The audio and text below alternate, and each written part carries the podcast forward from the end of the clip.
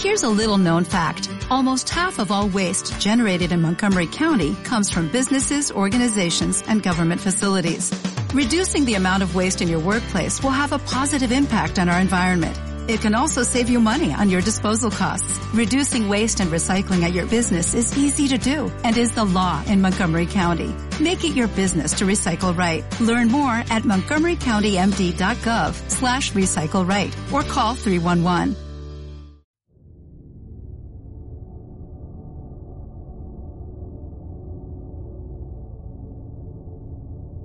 Abra su mente. Usted está a punto de acceder a la biblioteca sonora del oculto. La dirección no se hace responsable de lo que se diga u ocurra en este espacio. Mucho cuidado. Usted ha seleccionado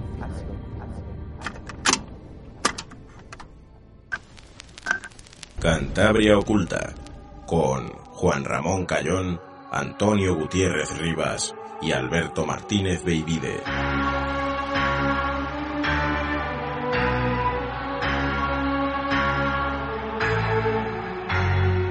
Muy buenas tardes, noches y sean bienvenidos un domingo más aquí a Cantabria Oculta en Arco FM y en Evox. Un día más os estaremos acompañando en el 103.2 de la frecuencia modulada y os estaremos acompañando durante una hora.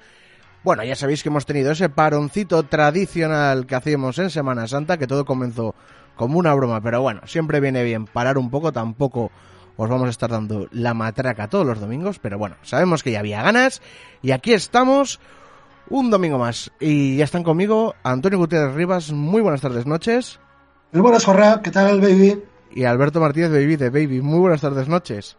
Muy buenas, muchachos, ¿qué tal? Toño, sancionado para el siguiente programa, ¿eh? Te saludo el segundo, el siguiente.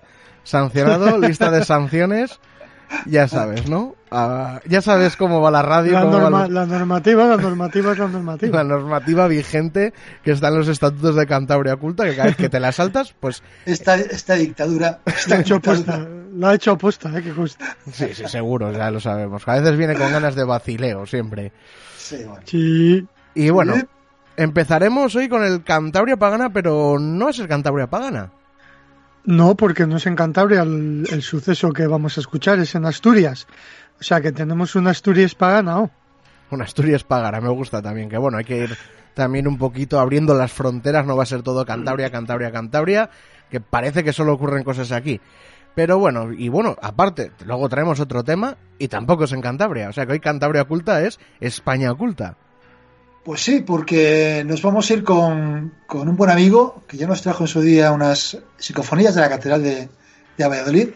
Y nos vamos- a ir con otras psicofonías, también en la Catedral, pero otras muy interesantes, obtenidas en un edificio, un preventorio, situado a unos 20 kilómetros de, de Madrid, totalmente abandonado, y que nos ha sorprendido, la verdad.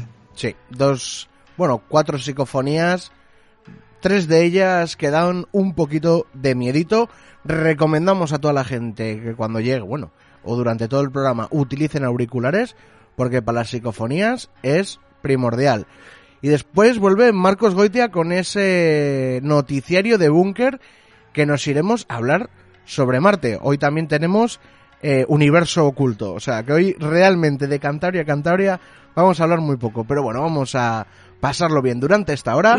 Y nada, nos vamos a ese Asturias oculta.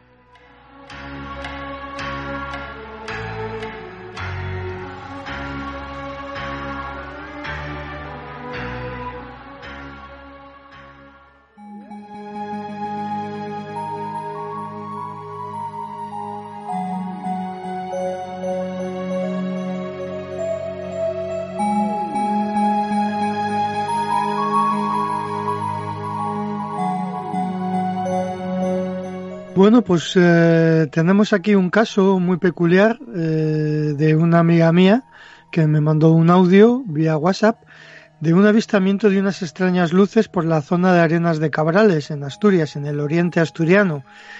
Y este caso eh, es, es bastante recurrente, ¿verdad? Nos lo hemos encontrado en muchas ocasiones, este tipo de luces, lo que llamamos las luces populares, que nuestros oyentes ya están muy acostumbrados a escucharnos hablar de ellas.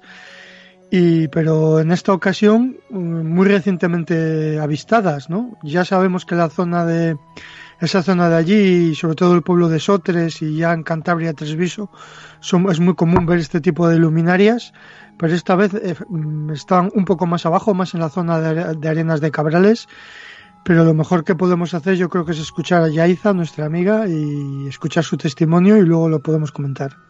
Eh, era a finales de verano ya, pues eso, principios de septiembre y demás, eh, por la noche, tampoco debía ser muy tarde, porque era cuando salíamos una amiga y yo de, de trabajar.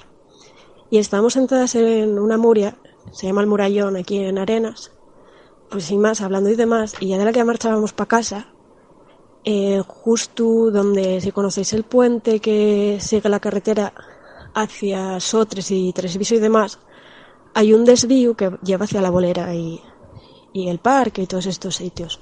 Y justo enfrente, eh, a mano derecha, está la carretera, la carretera no, el camino viejo a, a Po. Pero enfrente, enfrente no, no hay nada, o sea, sigue el valle, no es que ahí un monte ni nada. Y estábamos eso caminando y miramos para allá y vemos una cosa, una bola redonda y enorme y súper con muchísimo colorido, vaya, o sea, no de colorido, sino de luz, muchísima luz. Y quedamos mirando para ellas y yo, claro, flipé, digo, ¿qué es esto? Me dice, no sé, serán las luces de un coche tal. Yo, no, no, porque, jolín, lo que es el camino Papó está más hacia la derecha, esto está justo de frente, ahí no hay camino, o sea, es que sigue el valle. Y quedamos ahí mirando que sería la luna, pero vamos, que no, porque la luna pues no se veía ahí. Tampoco podía serle eso, ni los faros de un coche, ni, ni un incendio que había dicho mi amiga, yo que va, pero es que era una luz súper no, super grande, súper redonda y que se movía como para arriba y para abajo, como dando saltos. Entonces ella marchó, yo fui de frente, que además es que tenía que ir como hacia la luz, y a medida que yo me iba acercando, pues como que fue disminuyendo y al final se apagó y desapareció. Que lo más cómico igual de todo fue que justo unos días antes habíamos estado hablando de las luces que aparecían en, en Sotres, que yo alguna vez de más pequeña pues sí que vi alguna con mis amigos y sobre todo también mi madre, y yo muchas y, y mis tíos pues eso, porque en Sotres siempre se, se habló muchísimo de esas luces que se veían, que se vieron. Y fue además pues la casualidad, justo hablar de eso y que lo viéramos. Y la verdad es que mm, no lo volvimos a ver ni nada, pero, pero fue exagerado, o sea, era muy, muy grande, era enormísima. Y, y eso.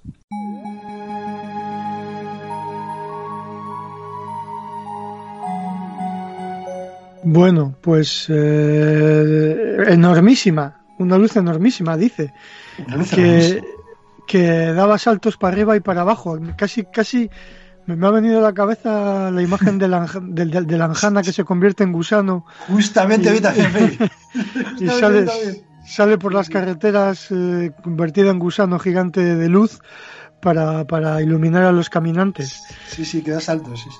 Es que, claro, supongo que estas, ya lo hemos hablado aquí más de una vez, que estas mm. historias de anjanas transformadas en gusanos de luz es una manera seguramente de explicar este tipo de avistamientos en su día. Sí, efectivamente. Seguramente. y, después de todo, eh, la, tradición de, las anjanas no está tan lejana. Y seguramente, de hecho, hemos encontrado una, una, una historia de anjanas eh, en Asturias, en el oriente, el oriente asturiano porque digamos que no hay fronteras, digamos que la tradición no conoce fronteras eh, rígidas, ¿no? Es lógico que, haya, fenómenos similares en sitios cercanos. Por eso lo hemos traído, porque es una cosa que nos resulta muy familiar.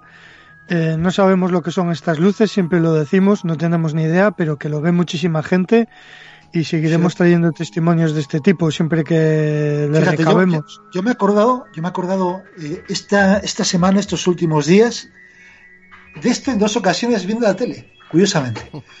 Una viendo el mago de Oz. Ah, claro. Viendo el mago de Oz. Cuando aparece la bruja buena, la helada buena, aparece en forma de una bola de luz. Y dije, mira, toma, ahí tenemos un fenómeno feérico, una luz que da lugar a, o que, que que su origen es un fenómeno feérico. Y la segunda vez ha sido también viendo la televisión, viendo Conan el Bárbaro. Cuando, la bruja, la bruja. La bruja, ¿Qué pasa con la bruja? que no le echa a la, a la hoguera, que sale disparada, convertida en, en una bola, en una especie de bola de luz que se marcha rápidamente. Sí, sí, sí, sí, sí. O sea que, que realmente, lo, primero, lo que estamos contando aquí eh, se ve que, que, primero, que por supuesto no, no lo inventamos, no es cosa nuestra, también lógicamente, es algo de tradicional y es muy extendido. O sea, eh, es, pues se puede decir que universal, esta consideración de la existencia de estas luces que y luego que se las haya tomado por brujas, por eso, por, por anjanas, por eh, cualquier tipo de ser férico, Sí, o más recientemente por ovnis, eh, Por ovnis, o lo que sea, sí. por, al- por, eh, ánimas del purgatorio, etcétera. Bueno, esto ya, ya lo conocen nuestros oyentes, que lo hemos hablado varias veces, pero me resultó curioso que, de eso que ah, fíjate, mira, pues ahí, mira, mira. Y ahí estaba la, la bruja y el hada, curiosamente. Sí. También es muy curioso con la normalidad que parece que se hablan de las luces de Sotres en el pueblo. Ya. Sí, sí, sí. O sea, Es que es lo que he comentado yo al principio, que es que para, es muy frecuente en la zona de allí, prácticamente todos los vecinos de la zona han visto este tipo de luminarias, o sea, y no, no saben lo que son. O sea, es una zona, es un punto caliente y, y seguramente traeremos más testimonios en el futuro de la zona, porque es una cosa que cada cierto tiempo se ve. Sí, en cuanto podamos eh, movernos eh, con más tranquilidad y más seguridad, hay y que ir. podamos a la gente, pues habrá que volver, que hace ya unos, pues un tiempo que no vamos por esa zona, y que aparte de ver a gente que conocemos allí, que tenemos mucho, mucha amistad y mucho cariño, pues también para, para ver qué se, qué se cuece, qué se ha cocido desde, durante toda esta, durante toda esta pandemia. Que hay Sí, que ver qué puede haber pasado. Si se han visto luces en las ciudades durante la pandemia, Ya te digo. no quiero saber lo que se ha visto por allí. A ver qué O sea, nos cuentan. Sí, sí, sí. A ver qué nos cuentan. La verdad es que tenemos, tenemos mucha curiosidad y muchas ganas. Pues bueno, nos vamos ahora a escuchar esas psicofonías entonces.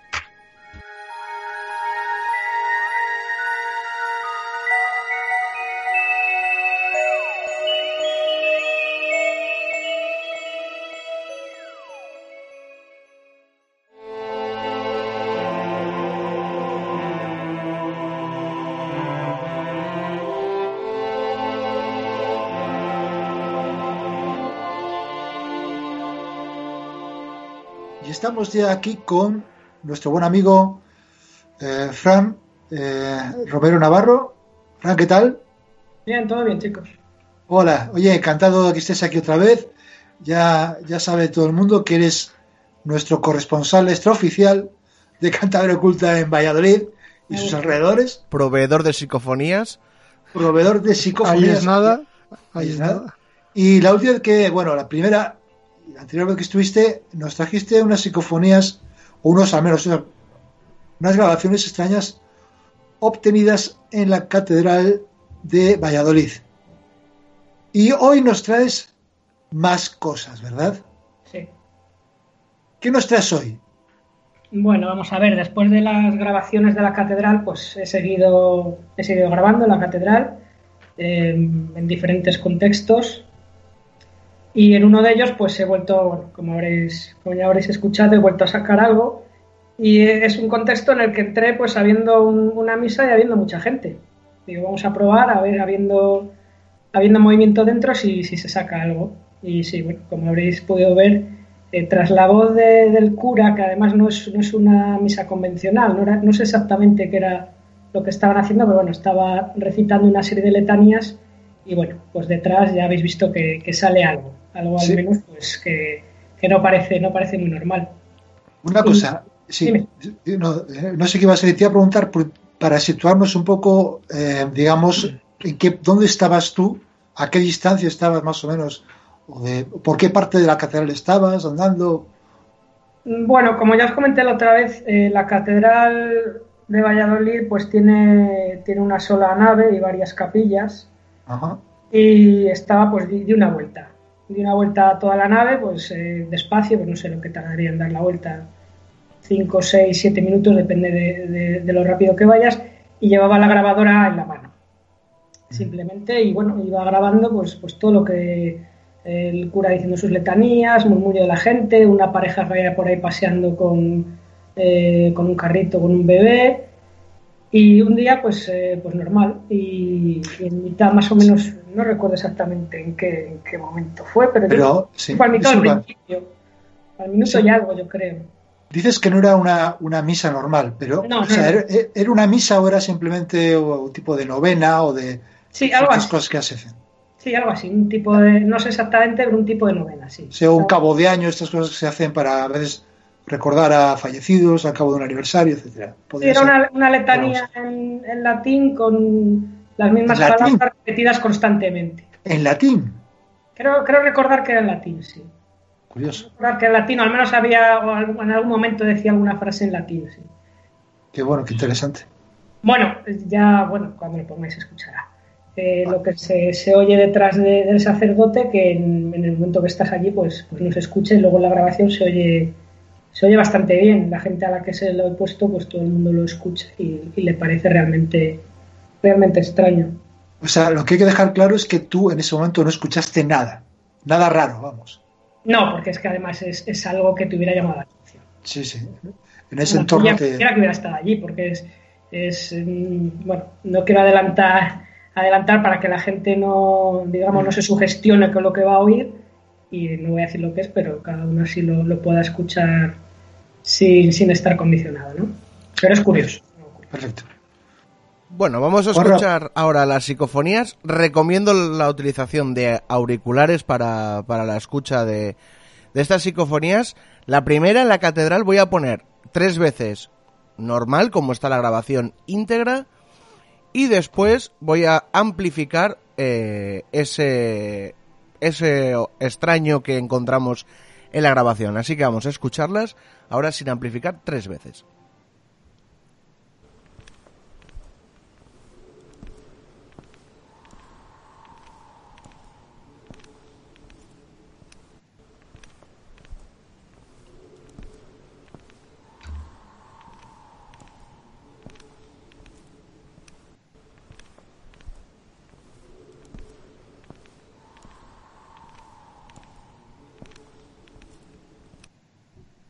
Ahí teníamos la primera psicofonía sin amplificar, lo que me parece ya bastante claro lo que se puede percibir.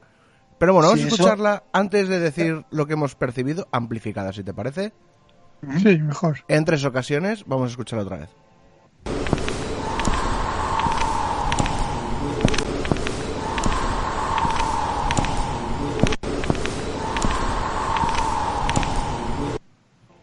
Ahí lo teníamos. Joder, es terrorífico, ¿eh? Es que yo no sé si será una parafonía, pero, pero parece un grito desgarrador, un grito infernal, ¿no? Parece sí. un alma quemándose, un ánima de la, del purgatorio, quejándose. Sí, algo así. Baby, que sí. Algo así, sí, algo así parece recordar, la verdad. Fran, yo grito, imagino que... Es un grito muy desgarrador. Un poco... Sí, yo creo, es que es como... Es, a ver, es como, como muy arquetípico de, de, lo que uno espera oír si se imagina a un alma quemándose en un infierno, aunque esto parezca un poco simplón lo que estoy diciendo, pero, pero es que recuerda algo así. Hmm. Yo digo que a tener alguna explicación, pero a mí me parece... Eh, Hombre, lo, lo curioso, lo curioso es que si esto se hubiese producido allí, Frank lo habría escuchado, porque es un grito claramente. Entonces, si él no lo ha escuchado, ahí está el misterio. Además, se puede escuchar perfectamente las palabras de, del sacerdote, se le escucha ese murmullo detrás, ¿no? El boom, eso sabemos que es perfectamente la, la retaila que está contando el sacerdote. Y esto, sin amplificar, insisto, se escucha por encima. O sea, que evidentemente tendría que ser audible dentro de, de, la propia catedral. He hecho también un trabajo que me ha llamado mucho la atención y cuando amplificas eh, se suele meter ruido de amplificación, como es normal. He hecho el mismo ejercicio eh, eliminando ese ruido lo, lo, máximo que he podido. Lo único que al realizar este proceso, ese grito queda un poquito más digitalizado, ¿vale? Estamos eliminando el ruido de una manera digital y no analógica, por lo que el corte se va a notar bastante. Pero me parece que queda bastante más explícito lo que es ese grito más aislado.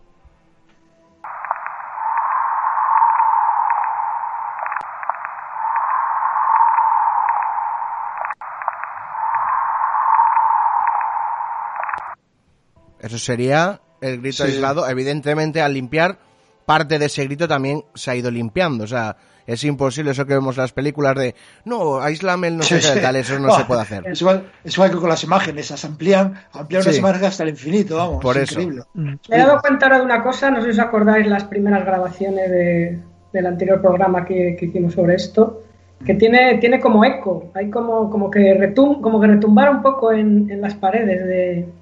Es, verdad, sí, sí, Así sí. que un poco de, de reverberación, ¿no? La... Yo, de todas maneras, eh, a ver, efectivamente parece un grito, pero evidentemente podría ser otra cosa. Eh, yo no estoy tan absolutamente seguro que sea un grito, lo parece. Lo pa desde luego, luego lo parece. La primera impresión que la según lo oyes, lo primero que piensas dices, ostras, esto es un grito. Pero eh, luego, si lo escuchas más veces, podría, no sé, quizás como algún ruido de, de viento de, o de pasando por algún sitio, no sé, pero en todo caso, no sé, no, no encuentro una explicación no. muy. Y el viento, en todo caso, lo normal sería que se escuchase por lo menos otra vez más en una grabación. Sí, no, ¿no? claro, que no, que no fuera tan, tan repentino, que no, fuera, Claro. que no empezara a acabar y que más que lo hubiera oído Frane o toda la gente ahí lo hubiera oído. Algún supuesto. tipo de canto de pájaro rapaz también se me ha ocurrido, pero. Uf, es- Pero tú, tú, Juanra, dices que entendías algo. No, entendía Eran estas. en las siguientes. Ah, la siguiente, vale. En las siguientes, porque hay que decir que no son las únicas psicofonías que nos ha facilitado Fran, porque también ha conseguido tres Sí, sí, una- psicofonías. Sí, espera, quería preguntar una Fran. Si queréis, antes de, que, de entrar en, en las otras, Sí, poner un poco el contexto para gente que no escuchara el otro programa. eso. Eso Eh, es. de- bueno, la Catedral de Valladolid es un lugar, eh, es un lugar curioso, ¿vale?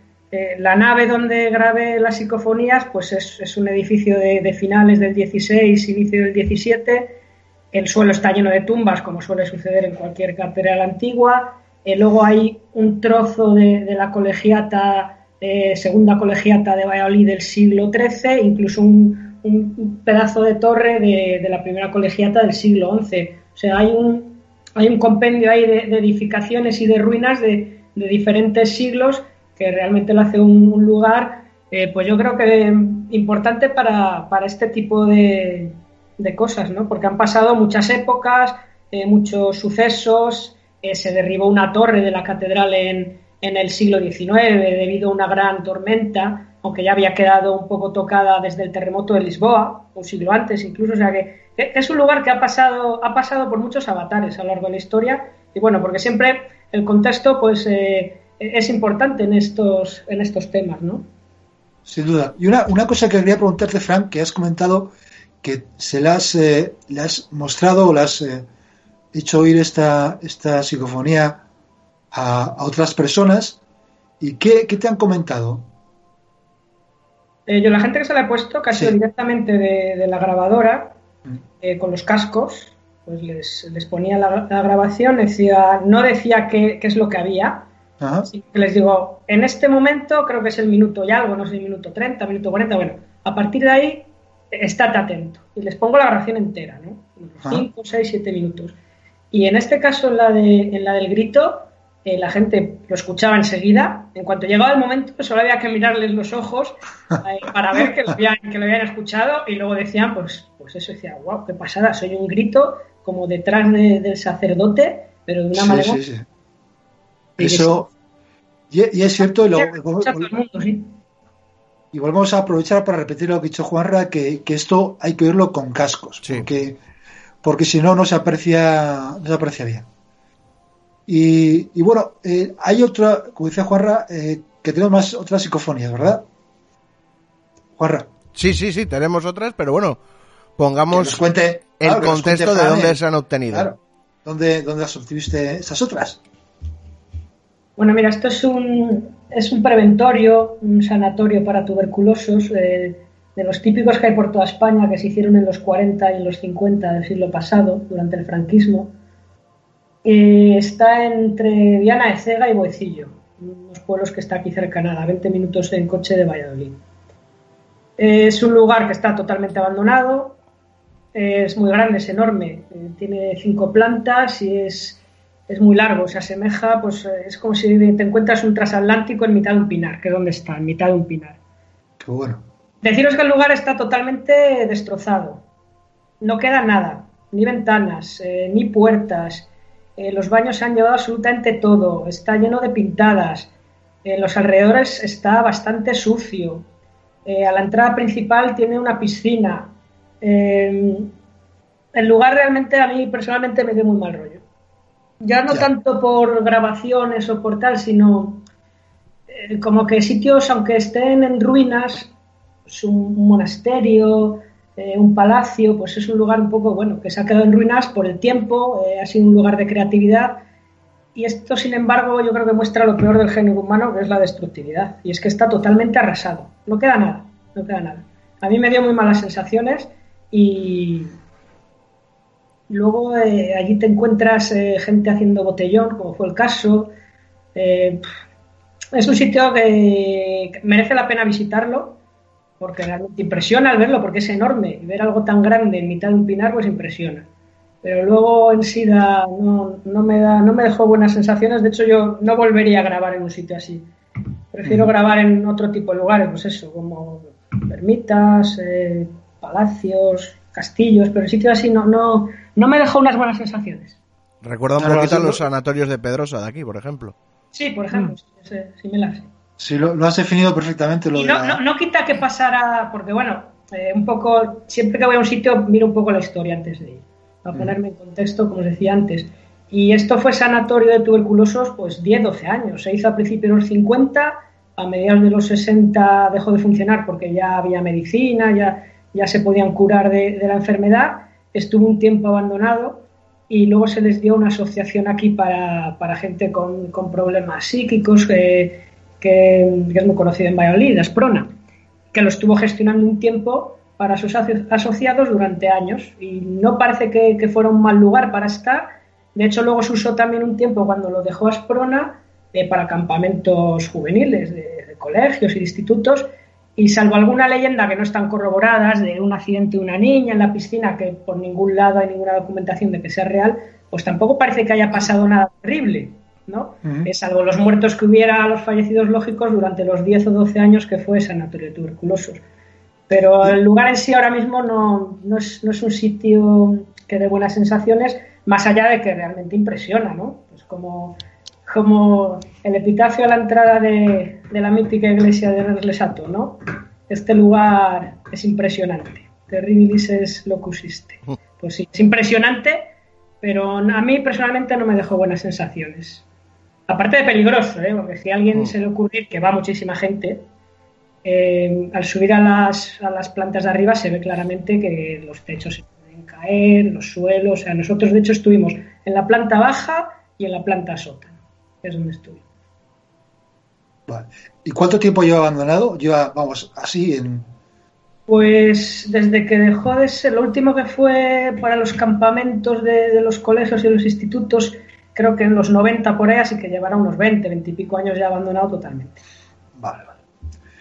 Pues, eh, o sea, ¿tú fuiste allí? ¿Ibas solo? No, iba con otra, con una pareja de, amigos, con otra, una chica y, su novio. Fuiste allí y, como dices, estuviste en la planta primera, pues, la planta baja, y hay un sótano también. Llegamos, aparcamos por la parte de atrás y, no había ningún coche ni por atrás ni luego por delante, porque dimos una vuelta por fuera antes y es cuando vimos que en, el extremo occidental, en la última planta, pues fuera, estaban cinco o seis chicas haciendo botellón. Así que nos fuimos justo al otro lado, al lado oriental y a la planta baja. Primero estuvimos en la planta baja y luego en el sótano. ¿Y qué distancia pudo haber de, de, un extremo al otro? De... Pues fácil la distancia, pues a lo mejor de un campo de fútbol, ciento y pico metros, 100, 110 metros. Bueno, una distancia considerable ya. Sí. ¿Y estuviste cómo hiciste la grabación? Pues mira, en la, estuvimos primero, como os decía, en la planta baja y estuvimos recorriéndola todo, todo el lado, pues eso, el lado que da hacia, hacia oriente y lleva la grabadora en la mano.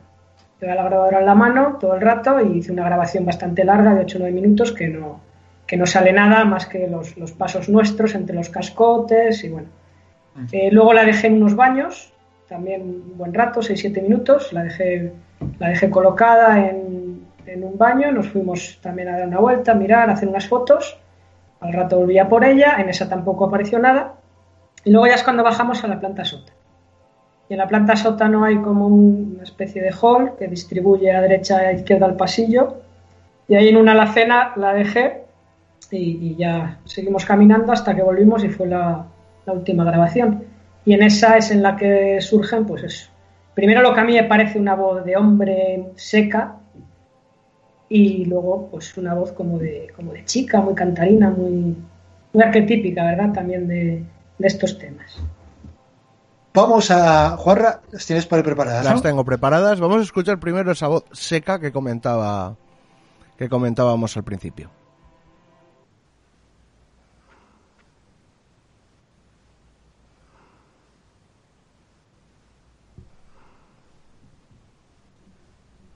Esta estaba evidentemente sin amplificar y vamos a escucharla ahora amplificada.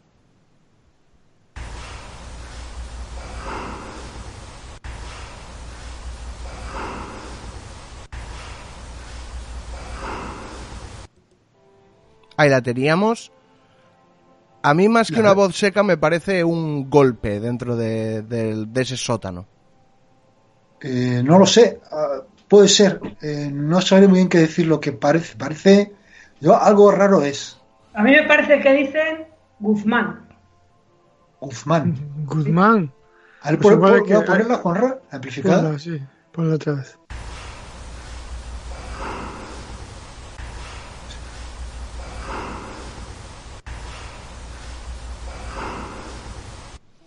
Yo no lo identifico.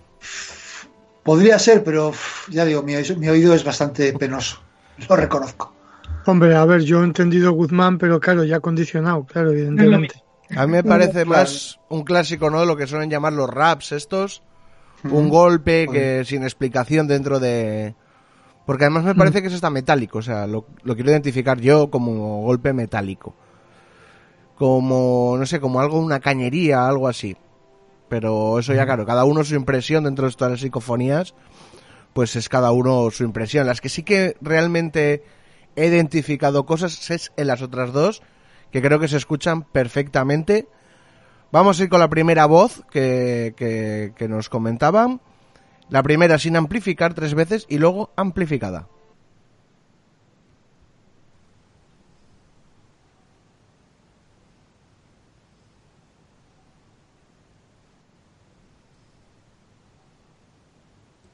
Bueno, mencionar que sin amplificar cuesta, eh, si no tenéis un buen aparato de, Yo las escuchaba perfectamente, pero bueno, porque así con un buen amplificador sí que las escucháis, pero bueno, estas están ahora mismo, ahora se van a escuchar perfectamente, amplificadas, amplificadas, vamos.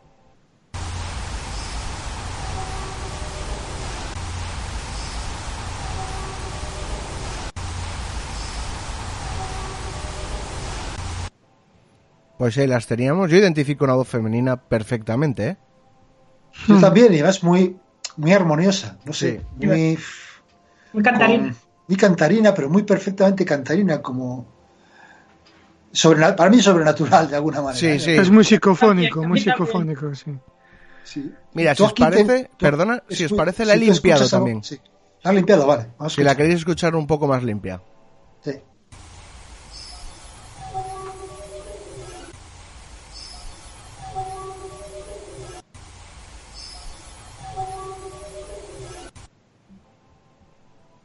Ostras, sí que, sí que... Limpia e impresiona mucho Limpia, ostras. Me gustaría saber qué escucháis vosotros, porque aquí cuando se le ha puesto a gente hay disparidad de opiniones de todos los colores y de todas las formas. Mira, yo, no... yo al principio, cuando estábamos a micrófono cerrado, estabas contando la historia y te quería haber hecho la pregunta si esto funcionó en la época de Franco. Yo identifico Franco. Pues es que yo escucho Hola Fran. Ah, mira. claro, que tendría su lógica. También. Tendría su lógica y que bueno, da también un poco más de rollito. Y, la gente, la gente que tú le has puesto esto para saber más opiniones, que esperemos que los que los oyentes nos manden sus lo que ellos han entendido. Eh, ¿Qué te han dicho la gente que le has eh, puesto esta, esta psicofonía? Pues mira, hay gente que escuchaba Hola Sara, que es Sara se llama la chica con, que venía conmigo. Sí. Otro escuchaba el Hola, pero en vez de Sara, Saro no tiene mucho sentido. Es que yo escucho Saro, bueno. Y, ahí se queda la cosa, sí. Yo escuchaba eh, Hola Fran y al principio escuché como Hola Solo. Pero luego ya escuchándolo mejor con el ordenador más amplificado, sí que es verdad que escucho algo tipo Fran, sí. A ver, ponlo otra vez. Eh, ¿Limpia o normal? Sí, sí, limpia, lim- limpia, limpia.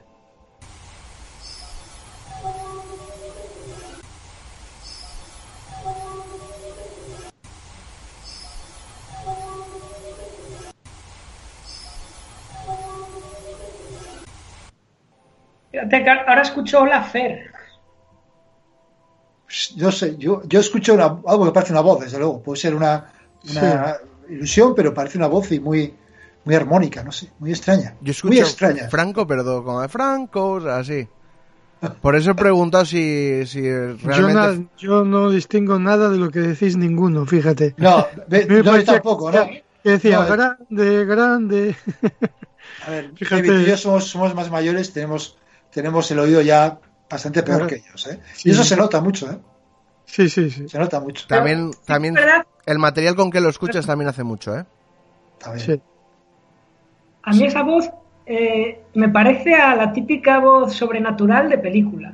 Sí, Sí, perfecta, película totalmente. en una casa decimonónica en mitad de, de la montaña, pues esa típica voz. Totalmente, de que te Más ponen allá, los más allá de pelos de lo punta, que sí. diga, que veo que las Sí, sí. interpretaciones van creciendo, Sí, pero lo que es la tonalidad, la cadencia, es, es, esa, es esa voz, ese tipo de voz.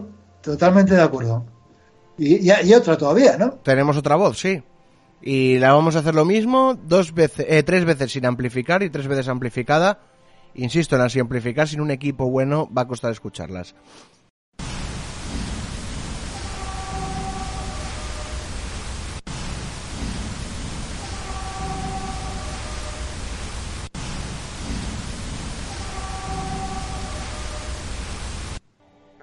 Yo entiendo tonto. Pero Yo bueno, solo. Solo, solo, solo, solo o todo. Yo sigo Sí, entendiendo. Franco. Da igual, pero es que, oye, es que lo que dice Fran, es, es- ¿qué es eso? Es que parece de película, de estas vocecitas de película que te ponen la piel de gallina y sirven para, para dar ese toque de, de malrollismo en una escena. O sea, es así. Además Esta tiene, es esa vocecita de niña. Ostras. además Está tiene una carencia tan parecida a la del- una a la otra Sí, sí, son iguales. que cuando estaba limpiándolo Oh, pensé oh. que me había equivocado y que estaba limpiando otra vez la misma psicofonía. Claro. Es la misma voz. Es que es la igual. La voz. misma voz. Eh, una cosa, ¿cuánta, qué, qué- ¿a qué distancia en tiempo están una de otra? Eh, Está- No lo recuerdo, creo que a 20 segundos.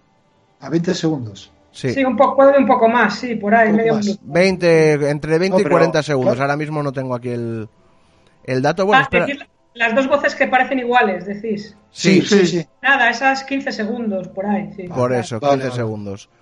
Bueno, también esta voz, si os parece, la he limpiado. Para que escuchéis también esta voz un poquito más en sintonía y más sola.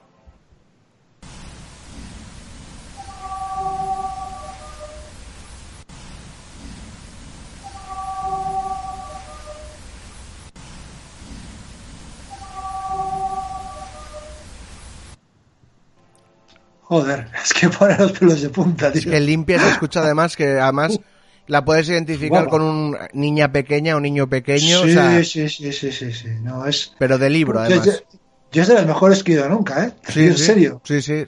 Yo de lo mejor que he oído nunca.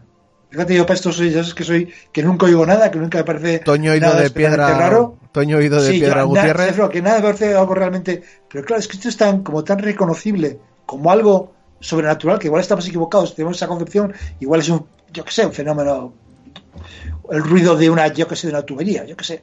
Pero si hay algo que pueda ser sobrenatural es esto, o sea, es que, no sé. Ajá. Mirad, cuando, cuando salimos de- del sanatorio, del sanatorio de Viana, eh, dimos otra vez la vuelta para ver si las chicas seguían haciendo botellón, habían bajado, andaban por otro sitio y seguían en el mismo sitio haciendo, haciendo botellón. Y eso sí, había, había como tres o cuatro personas fuera eh, haciendo fotos, con cámaras además de estas buenas, o sea, se veía gente interesada en otros temas en principio, más gente de entre, pues, bueno, más o menos de mi edad, entre 30 y 40 años y no había nadie más dentro que, que pudiera haber, haber generado esas voces o haber dicho algo. Estaba todo como cuando llegamos, las chicas eh, que estaban en, en el otro extremo arriba del edificio y eso, tres o cuatro personas eh, por fuera con cámaras eh, haciendo fotos del lugar. Así que luego cuando, cuando escuché esto, pues realmente muy natural, no sé qué explicación tendrá, como realmente nadie, como realmente nadie sabe más allá de teorías, pero las voces no estaban allí. Eso, eso desde luego. Además, para defender un poquito, ¿no? La posición, mira que yo soy muy escéptico con esto. Un poquito la posición de no, pueden ser voces de las chicas, puede ser durante los otros que son ocho minutos, creo, de, de audio, no se escucha absolutamente nada de voces.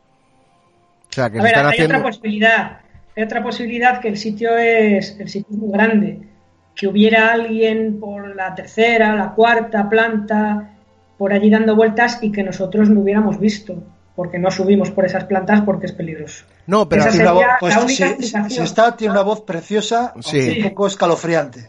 Aquí, y se nos está oyendo. No, y luego mencionar que, a ver, si hay alguien, evidentemente, las conversaciones son más fluidas, ¿no? Si haces una llamada, la harás más durante el tiempo, no solo dos llamadas y una contestación o algo, ¿no? Es que están tan aisladas ahí de repente que no tienen ningún tipo de sentido, de carácter natural tampoco. No, además es que responden muy bien a las características psicofónicas. Sí. Estas voces cantarinas. Eso es. Son arquetípicos, sí, son, son, muy clásicas, muy clásicas.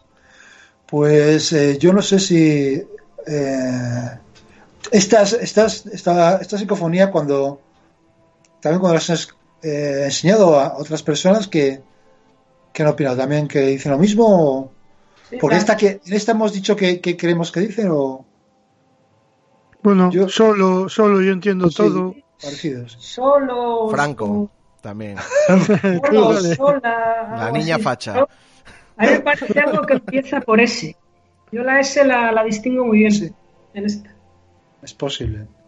También decir pues que en, eh, la historia del, lugar, pues en niños hubo, ¿no? Porque durante cuatro o cinco años fue campamento para colegios e institutos y los años que, perteneció a, la asociación Asprona, eh, para gente con, diversidad física pues, y psicológica, pues también la mayoría son, son gente joven, son, son niños, ¿no? Eh, entonces, bueno, yo no sé si esto es que capta algo que quedó ahí o abre, o abre algo hacia, hacia el pasado, realmente de dónde salen estas voces, ¿no? Que aunque es el quid de la cuestión, pues también si supiéramos algún día de dónde salen, pues perdería un poco eh, todo claro. este interés de, Claro, claro, claro, perdería toda la magia. Pues, eh, Frank, te agradecemos mucho que nos hayas traído esta, estas maravillosas voces, sean lo que sean, y que oye, sigue, sigue informándonos de, de todos estos experimentos que, que, haces, que más veces lo haces muy bien. Y que cuando tengas algo, pues que, cuentes con nosotros para darlo a conocer, que yo creo lo interesante es que esto lo diga a la gente y pueda opinar y pueda decirnos, y desde aquí repetimos que nos digan, por favor, qué es lo que entienden, si entienden algo. Antes de que lo que han entendido antes de que dijemos nosotros lo que entendemos nosotros, ¿no? Y no sé si tienes algo más que añadir nada, yo seguiré, seguiré grabando de vez en cuando. Eh, bueno, a ver, cuándo, a ver cuándo puedo viajar por el norte y algún día nos conocemos en persona. A ver, a ver. Ojalá, a ver si es verdad. Alargando, bueno, como para todo el mundo. Y nada, cualquier cosa que, que vaya sacando, pues, pues os lo voy os lo voy mandando y, y, lo hablamos, que a mí de todo lo que sea misterio, historia, de surf, claro, pues me, me encanta hablar, ¿no? y con vosotros, pues la verdad es que se hace muy ameno hablar, hablar de estas cosas que nos encantan, ¿no? Pues, Fran, eh, pues un abrazo y, y, muchísimas gracias otra vez. Y te esperamos aquí otro día. Muy bien, venga chicos. Un abrazo. Chao, chao.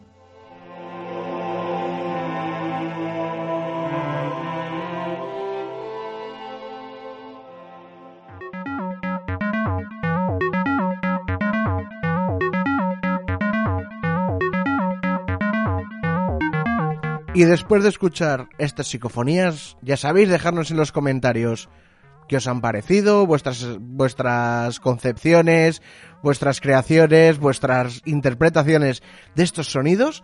Y nada, nos vamos a ir a hablar de Marte ahora en ese noticiario de Búnker y a ver qué nos va a contar Marcos Goitia. ¡Ay! Bueno, pues vamos a hablar de Marte. Eh, eh, noticias de Marte. Pues una de las más importantes, aparte que está el Perseverance y otras cosas, y enseguida bajarán los chinos para abajo y tal. Eh, si no han bajado ya, cuando salga esto, pues vamos a decir que gracias a últimos estudios que se ha hecho, aquella hipótesis conspiranoica de que Phobos y Deimos eran dos satélites artificiales que orbitaban Marte y tal, porque se suponía que eran dos eh, asteroides capturados, pero sus órbitas retrógradas y no sé qué, y la masa que tenían en la aceleración, pues no concordaba con las cosas que conocemos de la naturaleza normal de los objetos celestes, pues parece que eso se va un poco a la porra. Porque se ha determinado, o por lo menos eso, las últimas noticias que tengo, que Phobos y Deimos fueron parte de un todo. Es decir, que posiblemente eh, fueran parte de un asteroide gordo, más gordo, o de una luna gorda que orbitó Marte. Eso explicaría eh, sus órbitas, eso quiere decir que colisionaron con Marte o con y tal, y se fragmentó aquello.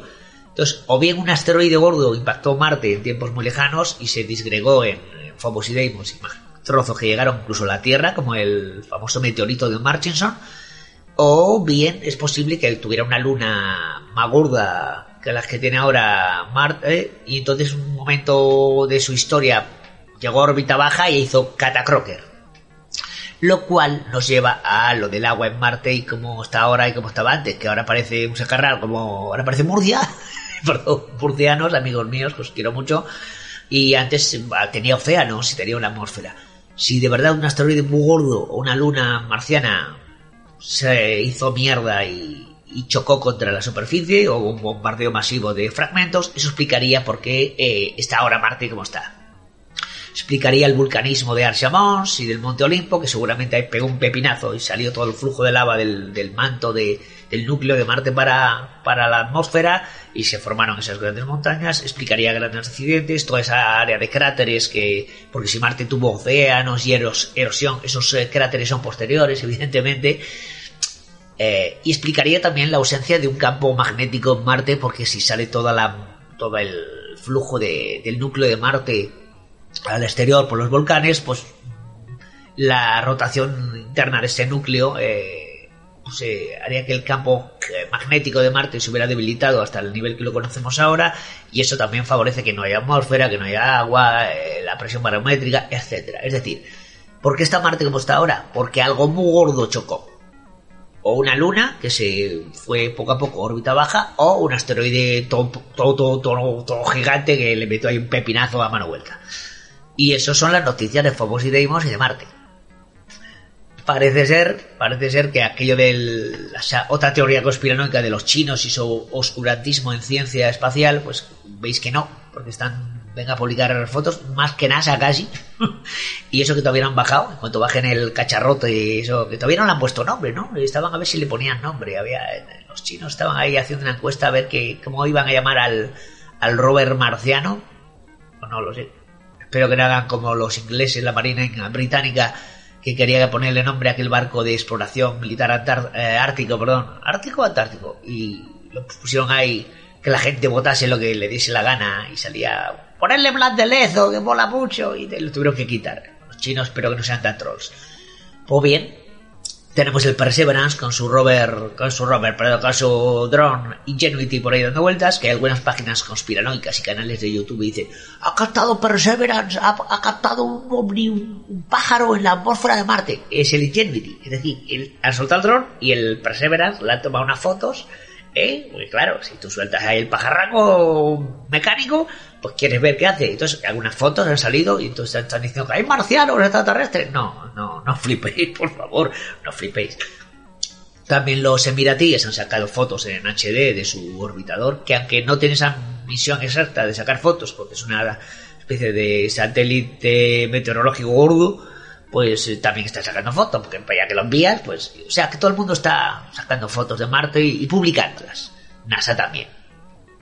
De hecho, ya sabéis que el gran radiotelescopio que hay construido en China, que lleva un año y pico funcionando y que hasta ahora solo estaba eh, operado por científicos y personal chino, dentro de poco ha, hecho una especie de, oferta de trabajo pública para que astrofísicos y gente del mundo de, de la ciencia pueda trabajar allí, de exteriores, o sea, que no sean chinos. Si tú eres un señor que estaba trabajando en Arecibo y te has quedado sin trabajo porque el telescopio se ha ido a la, mierda, pues te puedes ir al de China. Lo que pasa es que de momento solo admitirán un 13% del personal. Es decir, eh, habrá un 87% de gente china y un 13% de gente extranjera que irá allí a, presentar sus proyectos. Entonces el gobierno chino dirá, este me mola, este no me mola. Pues yo quiero buscar agujeros negros en el centro de galaxia lejana. Aprobado, venga, pues vente aquí a trabajar. Yo quiero no sé qué. Una de las cosas que ya han dicho los chinos es que están muy interesados con este radiotelescopio en la búsqueda de señales de radio inteligentes. Veremos a ver qué sale. O sea, que si tú dices, yo quiero buscar a alguien, dice, contratado no, tú, el del pelo, el que se ha peinado con petardos, es el de azúcar, no vengas. Por favor. Bueno, ¿qué más cosas? Eh, del espacio espacial. Ah, bueno, que sí, que va a haber una misión a Titán para coger muestras y volver. Que va a haber una misión a la Luna Europa de Júpiter para coger muestras y volver. Que, todo, que va a haber una misión a Marte. Va a haber más misiones a Marte de más países para ir a coger muestras y volver que la Agencia Espacial Europea está pidiendo astronautas, que los rusos y los chinos eh, ya han dicho que van a hacer una base en la Luna, que los americanos dicen yo también, que Elon Musk dice que en Marte, en la Luna y más allá, que aquí está mi cipote y, mi dinero y que Jeff Bezos no sabemos todavía qué va a pasar, porque claro, está la cosa ¿Vamos hacia The Expanse? O sea, ¿esto es The Expanse primeros inicios? ¿De precuela? no lo sé. The Expanse, por si no lo sabéis, es esa serie de ciencia ficción que está basada en los libros de James T. Corey, que en realidad es un seudónimo, dos escritores de ciencia ficción que se unieron a hacer una saga eh, de, del sistema solar en un futuro que es muy realista. Es decir, lo bueno de esta serie y de estas novelas es que no hay eh, hiperespacio, no hay motor de curvatura, no hay rayos láser volando por ahí, ni el lado oscuro de la fuerza, ni cosas de estas locas, ni agujero de gusano. Es eh, motores convencionales y tal. Vale, hay una cosa ahí que no, la protomolécula y una cosa y tal, y luego sí que se enreda, pero en realidad todo lo que ocurre, la terraformación de Marte, los asteroides, los motores, cómo son las batallas espaciales entre naves, con los cañones de riel, los misiles, los taca, taca, taca, taca, taca, pues eso está todo muy bien. Los efectos de la aceleración, los pilotos, la gravedad, los efectos, todo eso está muy bien. Es muy científico, está, le puedes poner pegas como todo, pero es de quizás de las cosas de ciencia ficción, tanto en saga de, de libros como en serie de televisión, que a un científico le puede molar más, porque dice, esto es verosímil. Y bueno, pues eh, no sé qué a decir. La verdad es que está la cosa muy en movimiento en este tema del espacio y cada semana sale una cosa, así que no sé qué va a pasar con nosotros. Eh, vigilad los cielos, sean buenos y larga vida y prosperidad.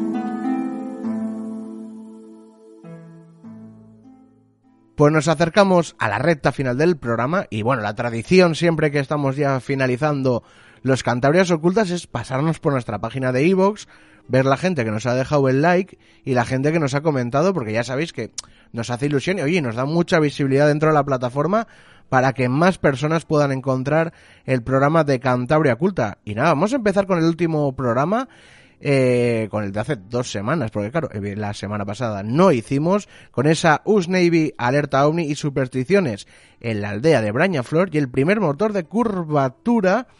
Y bueno, nos han dejado ya, nos han dejado bastantes comentarios y empezaba por Sarita Semi Skinmed. Vamos ya a disfrutarlo ahora mismo. Marina Gurruchaga, les he puesto el Cantabria Pagan a mis alumnos de patrimonio y les ha gustado mucho y la leyenda de la ermita de San Miguel de San Zantomil, ahí se han perdido un poco, tienen poco, vocabulario, poco vocabulario literario. Y nos dice también al final, soberbio Marcos. Pues mira. Claro, es que, es que la, eh, San Antonio tiene, un, tiene una prosa un poco, eh, digamos, no antigua, pero sí muy rica y, y, claro, pues puede ser, seguramente también con términos un poco ya desfasados, un poco de modé y, y bueno, puede ser, resultar difícil. Y está chulo también que nos pongan en las clases, ¿eh? Eso es un logro. Sí, o sea, sí, sí, sí. Eso no lo puede decir mucha, gente que te pongan en Muy clases chulo, para enseñar a los críos, ¿eh? Bueno, eh, has dicho lo de, María, lo de Álvaro. González toca ahora. Álvaro González Cuevas. Dice, me ha encantado el programa, con las noticias de Búnker me he descojonado, muy ameno de verdad. Cantabria Pagana, pues como siempre, rescatando de pequeños tesoros, tema OVNI en Estados Unidos, no sé si es por libertad de información o de desinformación. Muy bien tirado eso. ¿Sí? Es un asunto tan peleagudo el OVNI y tan maltratado y usado para escuelas intenciones que aunque ciertamente hayan ocurrido estos hechos, uno ya desconfía, pero le doy voto de confianza a que nos visitan inteligencias de fuera de la Tierra. Bueno, no sé. Muy bien tirado todo lo que, lo que ha dejado por ahí. Sí, sí, sí. También nos ha escrito Tambor. Estupendo programa Cantabria Pagana. Me ha encantado. En relación a los supuestos drones, no sé si conocéis las declaraciones y documentos de Lu Elizondo. Estaría bien que dedicáis un ratito. Un saludo. Sí, de, Sí. de Elizondo, Luis Elizondo lo hemos, hemos hablado aquí. Eh, últimamente está haciendo muchas declaraciones. La verdad es que es un poco. no- uno no sabe realmente, como, en el, como ha comentado el, comentario anterior, no sabe si es un agente de información o de, des- o de desinformación. Porque eh, es de los que enseña la patita, pero no deja ver realmente lo que hay detrás. Y, parece que promete mucho este próximo proceso, digamos, de desclasificación, o mejor dicho, de clarificación de las informaciones que tiene el gobierno americano y las agencias sobre el fenómeno ovni, pero yo creo que debemos eh, esperar no demasiado. O sea, que nadie espere que vayamos a ver una foto de un ovni clara y diáfana, garantizada su, su fiabilidad por el gobierno americano, porque no creo que vaya a ser así. No. Y yo creo que este sujeto pues está haciendo más labores de desinformación ahora mismo que de información. Pero bueno, Pero bueno, un ratito le podríamos dedicar, yo creo, ¿eh? sí, sí. Dale, me, to- me toca a mí. Sí. Vale. John dice, eh, muy bueno, el, muy bueno programazo de esta semana. Baby, muy bueno con Cantabria Pagana, las supersticiones, aunque parezcan una tontería, tienen sus bases mágicas. Impresionante Antonio con el caso OVNI de los drones. No tienen ni idea. Si esos drones fueran, fuesen de gente privada, se podría meter un problemazo impresionante al acercarse a un buque de la Armada Americana, desde luego, eso desde luego. Y grandioso Marcos. Me encantan sus noticieros. No seas vago, joder, y prepara otro para la semana que viene. Un abrazo inmenso para todos, chicos. Pues un abrazo, John. Un abrazo. sabemos que, que Marcos pues, eh, muchas veces tiene complicaciones que le hacen parece muy, com- muy difícil que hacer lo que haga los Cantera Pagana, pero en cuanto puede, está aquí, estar aquí y lo se lo pondremos. Bueno, pues continuamos con Mancini. Qué maravilla escuchar Braña Flor, estar tan lejos de la tierruca y sentirse tan cerca. Y nos da las gracias. Pues nada, muchas gracias. Y. Ay, que espera, que me he perdido. Sí, eh, Ana dice: Una vez más, buen trabajo. Os consumo en mini, mar- en mini maratones porque si no se me hacen cortos. Así que mejor que, así que mejor que buen programa es decir buenos programas.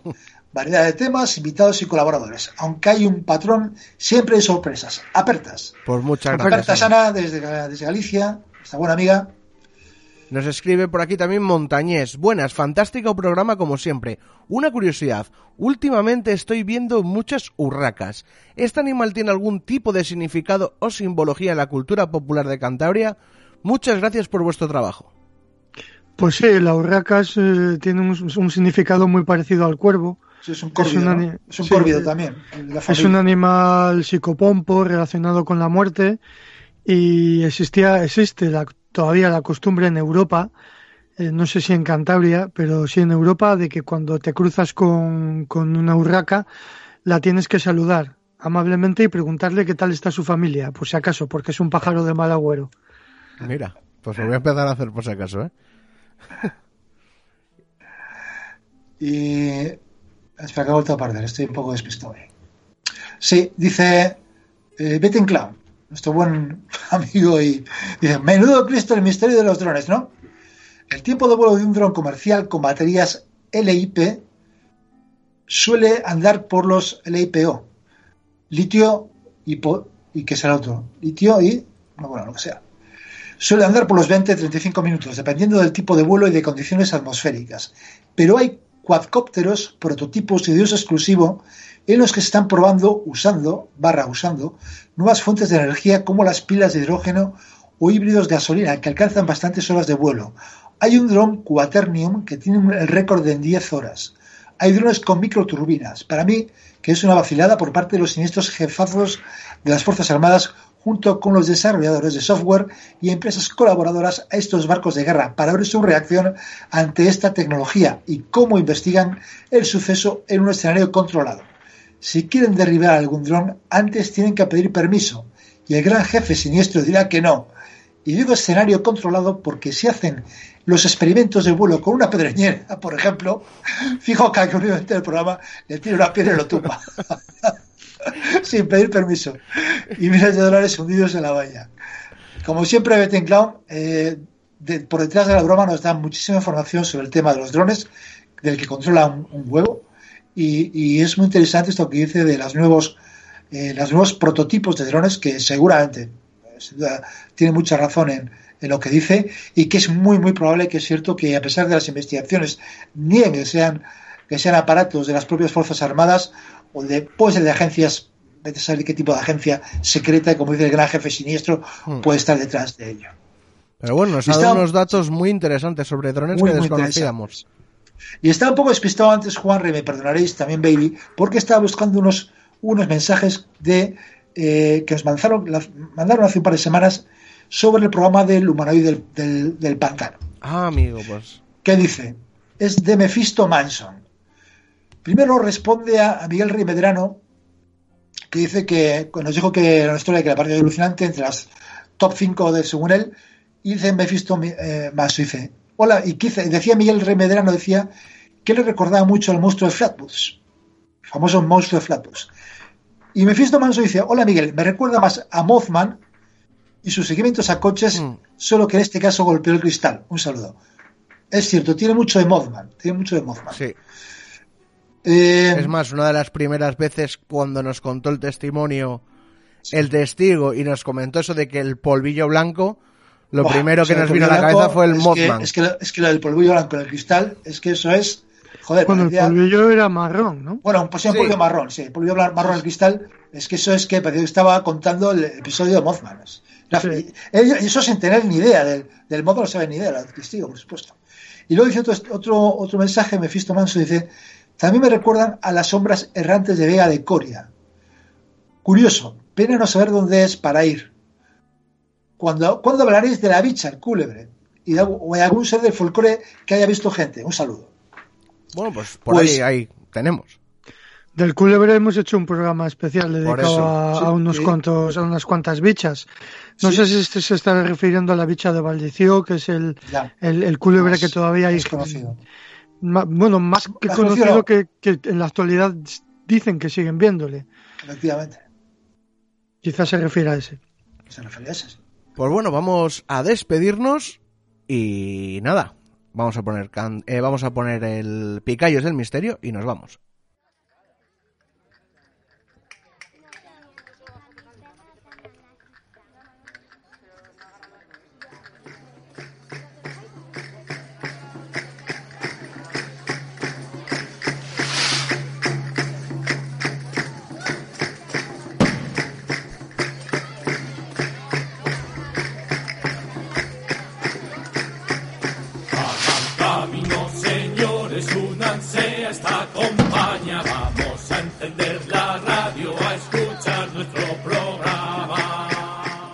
Y hasta aquí el Cantabria Culta de hoy. Pero bueno, antes de despedirnos, hay que decir que ya está disponible a One 3 y el de Leyendas de Soba, ¿no? Sí, vamos a recordar donde puede conseguir la gente los ejemplares. nuestra revista crítica de creencias mágicas, Aguanaz, que tiene casi 400 páginas. Que por fin ya contengo yo mi tomo, que habéis tardado en dármele muchísimo. Claro, como no nos vemos casi ahora, pues normal. Pues ese físicamente la gente de Cantabria puede comprarlo en, en Santander en la librería Gil y en Torrelavega en la librería de libros. Y luego online puede escribirnos a nuestro correo etnocantcantabria.gmail.com y ahí le indicaremos cómo conseguirlo. O puede escribir a la página de pindongas.com y ahí también se lo pueden mandar por correo. Y el de Leyendas del Valle de Soba lo mismo. Y en breve tendremos a disposición también físicamente en Ramales, que es un punto neurálgico donde hay mucha gente de Soba moviéndose. Ya diremos el punto de venta. Y bueno, para toda la gente también que, que quiera, a través de las redes sociales de Cantabria Culta, que ya más de uno nos ha preguntado, os, os indicamos todo esto por si queréis haceros con los libros tanto de Soba como la revista crítica de Creencias Mágicas. Así que nada, un placer haber estado acompañándoos esta hora. No sé si queréis añadir algo más o decimos nuestro lema y nos despedimos hasta la semana que viene. Pues nada, dicen que el saber no ocupa lugar. Sapere aude. Atrévete a saber.